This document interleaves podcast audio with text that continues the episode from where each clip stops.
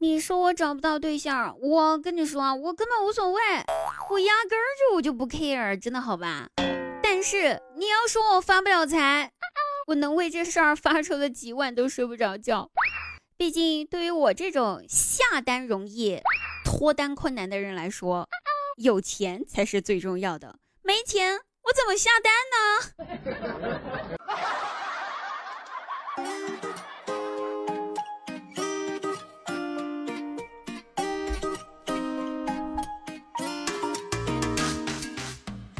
好，这里依然是滴答呀，开心滴答不开心更要听滴答哟。喜欢滴答朋友记得喜马拉雅搜索滴答，搜索滴答姑娘四个字，把关注点上，好。不好？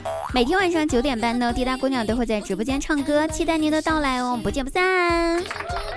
那最近这段时间呢，我们在做一个国风专题的节目哈，就是说我们直播间里面呢会演唱关于古风的歌曲。如果你也是喜欢古风的，或者说你是一个古风爱好。者的话呢，记得来直播间找我哟。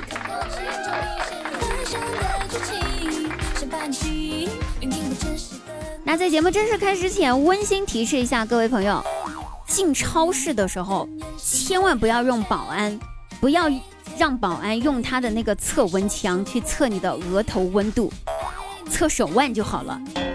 因为测额头的话，会抹掉你的记忆的，他会把你大脑中的记忆都给你抹掉，真的，相信我，没有错。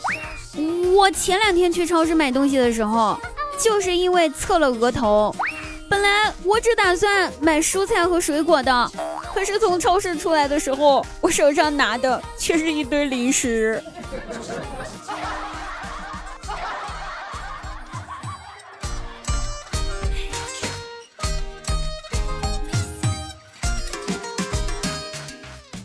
不知道大家前两天七夕情人节是怎么度过的哈？那我们就不说这个，我们别的咱不说。但是作为一个女人来讲的话，我真的很羡慕织女。我想应该全天下的女人有大部分都会羡慕织女吧？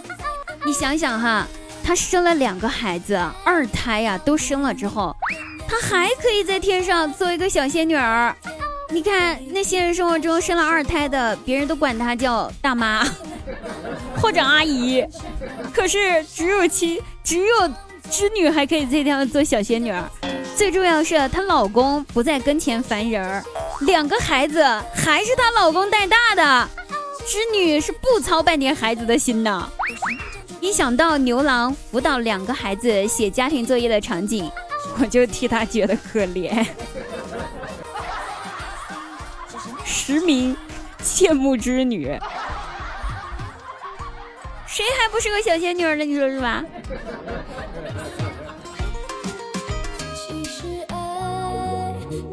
说到这个情人节的这事儿哈，我以前我就特别喜欢在情人节当天翻翻我的好友啊，他们晒的秀爱的转账啊、礼物啊这样类型的照片，这次也不例外。我从十二点刚过就开始刷朋友圈，可是我刷到了七夕情人节下午的两三点，大半天都过去了。也没有秀转账截图的，然后我突然之间发现，哎，看来是今年的经济形势是很严峻呐，连红包也没了。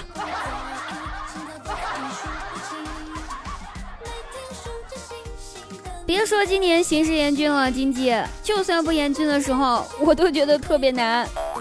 自从我出来工作之后，我爸妈催我结婚，我死活不同意。因为我长大了呀，我知道钱难赚了呀。我也不知道我爸妈哪来的那么多钱把我养这么大的，而且还买了房，真的太牛了！我爸妈，我不想结婚，不想生孩子，不想养孩子，我自己都不够花呢，干嘛养孩子？别再催我结婚了。